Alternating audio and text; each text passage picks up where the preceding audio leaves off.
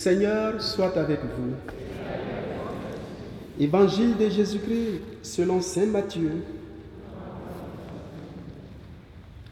En ce temps-là, Jésus fut conduit au désert par l'Esprit pour être tenté par le diable.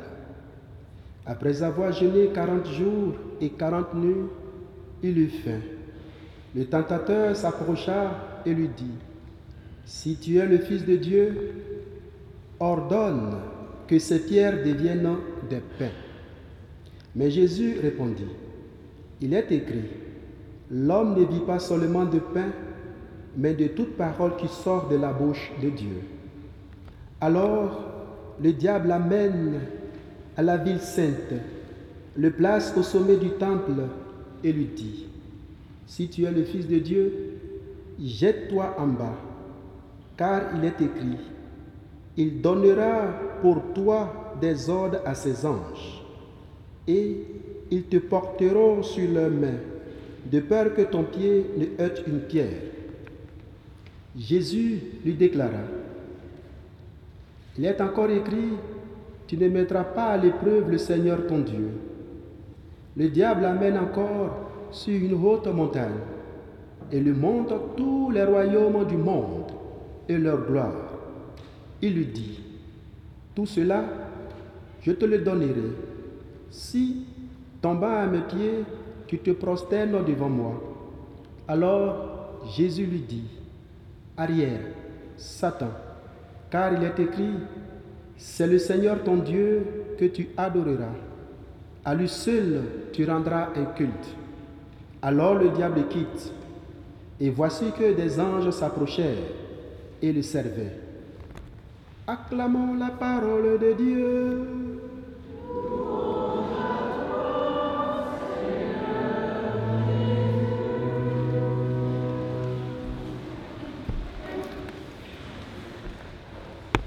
Bien-aimés mes frères et mes sœurs, j'ai une annonce capitale, je pourrais me dire. Cette annonce nous vient de la part de notre Père évêque, Monseigneur Aupetit, qui donne euh, des directives maintenant, euh, vu le cas de la maladie coronavirus qui fatigue notre monde d'aujourd'hui. Alors, il propose pour la communion, désormais, on les mettra dans les mains des fidèles que vous-même vous porterez à votre bouche. Il nous demande de refuser toute personne qui viendra communier avec euh, par la bouche. Donc, pour ceux qui ont l'habitude de prendre la communion dans la bouche, soyez-en compréhensifs. Hein. Prenez dans votre main. Deuxième, il demande aussi aux fidèles de ne plus ou de ne pas échanger de poignées de main en signe de paix pendant la messe. C'est-à-dire, après euh, que le, Père, euh, le célébrant ait dit, le Seigneur est avec vous, voilà, dans la charité du Christ, donnez-vous la paix, on ne dira plus, de peur que de par nos mains, nous puissions encore nous contaminer. Ne vous en faites pas. Quand il y avait Ebola en Afrique, c'est comme ça qu'on a fait. Voilà, donc l'Église est toujours habituée. Il faut qu'on vous sauve, il faut qu'on se protège.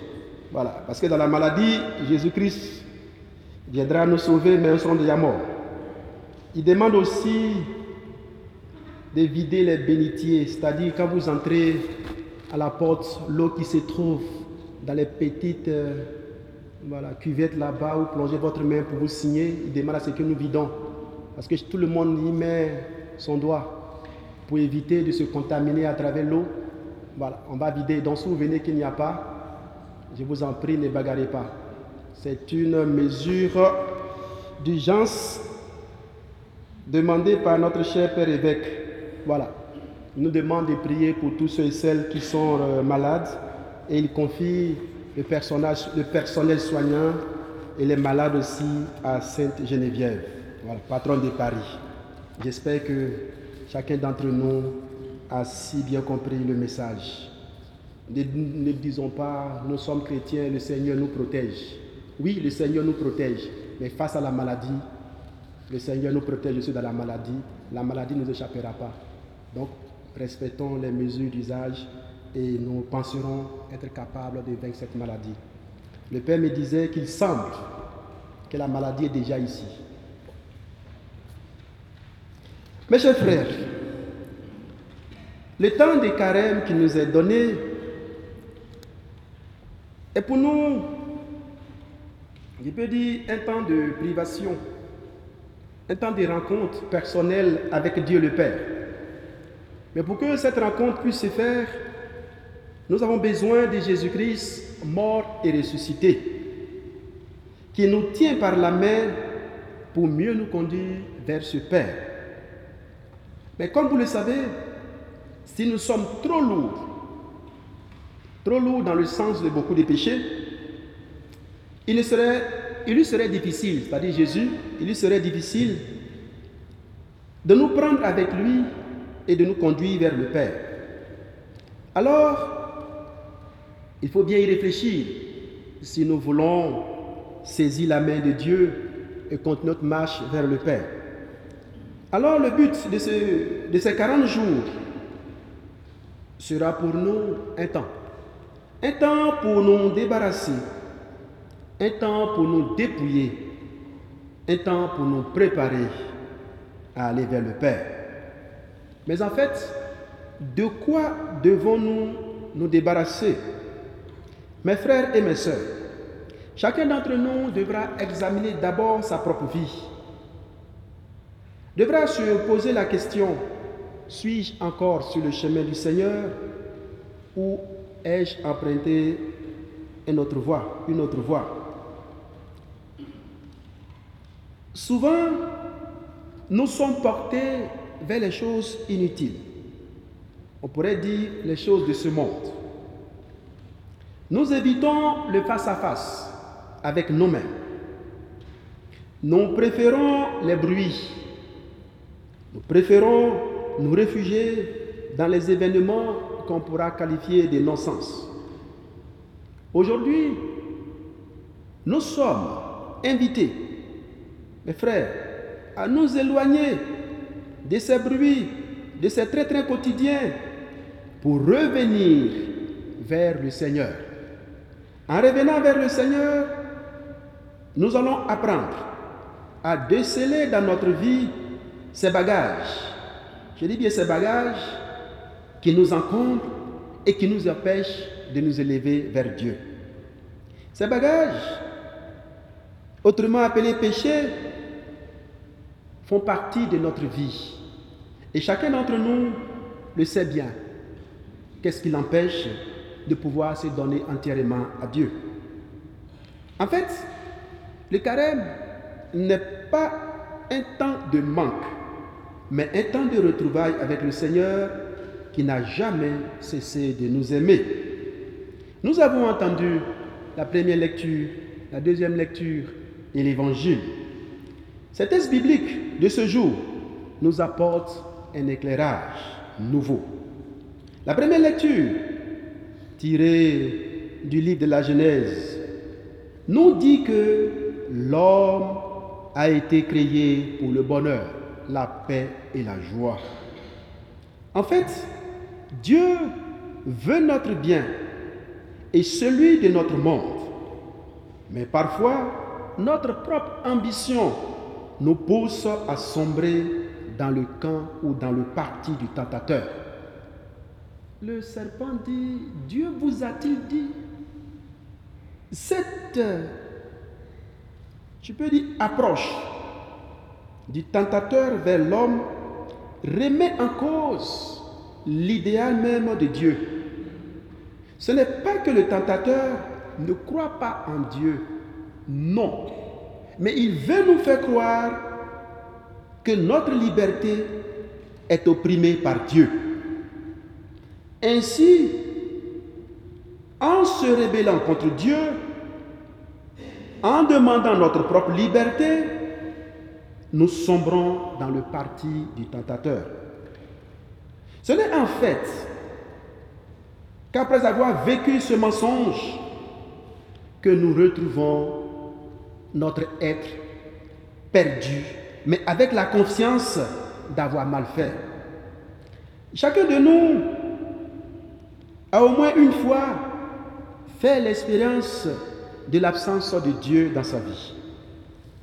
Et nous avons plus ou moins constaté des résultats désastreux. Aujourd'hui encore, comme autrefois, le Seigneur nous voit nous enfoncer dans le péché et nous détourner encore de lui. Mes frères et mes sœurs, en ce début du temps de carême, Dieu nous adresse un appel solennel. Revenez à moi de tout votre cœur. Cet appel est une supplication pressante de notre Dieu. Il se soucie de nous. Dieu veut notre bonheur. C'est pourquoi il ne se lasse jamais de nous pardonner. Ou encore, c'est lui que nous trouvons, c'est en lui que nous trouverons la joie d'être pardonnés et d'être reconnus comme fils et filles d'un même Père. Oui, notre Seigneur Jésus-Christ en fait pareil. L'évangile de ce jour nous dit que Jésus a subi la tentation. Derrière ces tentations, nous pouvons retrouver les éléments qui caractérisent un peu le vécu de l'homme. Voyez, nous avons ces trois éléments qui figurent dans le texte. Le diable dit à Jésus, si tu es le Fils de Dieu, ordonne que ces pierres deviennent des pains. Si tu es le Fils de Dieu, ordonne que ces pierres deviennent du pain. Et l'autre, il lui dit, si tu es le Fils de Dieu, jette-toi en bas. Si tu es le Fils de Dieu, jette-toi en bas. Et le second, il dit, tout cela, le diable l'amène plus haut. Voilà. Tout cela, je te le donnerai si, tombant à mes pieds, tu te prosternes devant moi. Oui, mes frères. Si nous analysons de près ces tentations, nous retrouvons les éléments qui parfois nous poussent à devenir des hommes cruels. La possession, le paraître et le pouvoir. Chacun d'entre nous doit être capable d'orienter sa vie vers Jésus-Christ, car lui seul a été capable de vaincre ce tentateur. Si Jésus a pu le vaincre, c'est qu'il a eu confiance. Mais confiance en qui et en quoi? Il s'est gardé, il a su garder son image de fils de Dieu. Oui, vous me direz, de toute façon, il était le Dieu, donc il pouvait facilement, voilà, s'en passer, il pouvait facilement avec le tentateur. Oui, mes frères, vous aviez raison. Mais ce n'est pas évident. Après avoir passé 40 jours sans manger, sans boire, comprenez que Jésus était vraiment fatigué et on pourrait même dire qu'il avait énormément faim. Mais il a préféré rechercher les éléments qui donnent la vie. Et par un rappel de la parole de Dieu, il arrive à déjouer les pièges du tentateur. C'est dit combien de fois la parole est précieuse dans la vie du chrétien. Oui, la parole a une importance. Un chrétien qui ne médite pas la parole de Dieu, on pourrait dire c'est un chrétien pratiquement mort. Parce que la nourriture spirituelle du chrétien, c'est la parole. Voilà. C'est la parole qui s'est faite chair et que nous recevons dans l'Eucharistie. Jésus a résisté au tentateur avec la parole. Et celui, c'est-à-dire ce dernier, a fini par comprendre que Dieu était plus grand que lui. Le Seigneur nous invite, ou bien d'ailleurs, le Seigneur nous montre comment faire pour vaincre les attaques du mal. Il nous invite à nous réfugier comme lui dans la parole de Dieu. En méditant chaque jour les Écritures, ou en écoutant, ou en lisant même les Écritures, cela doit nous conduire vers une pratique nouvelle. Faire adhérer nos frères dans nos vies. Oui. Avec Jésus, nous serons transformés et nous serons remplis de courage pour lutter contre le mal. Alors, la lumière de la parole de Dieu à la lumière de la parole de Dieu, nous serons de ces enfants fortifiés. Nous serons de ces enfants éclairés, de ces enfants de lumière qui traduisent autour d'eux l'image même du Père. Alors mes frères, au cours de ce temps de carême, demandons à Dieu la grâce d'être toujours en contact avec sa parole. Que notre méditation de tous les jours nous rapproche encore plus de Dieu et nous ouvre le cœur vers les autres. Amen.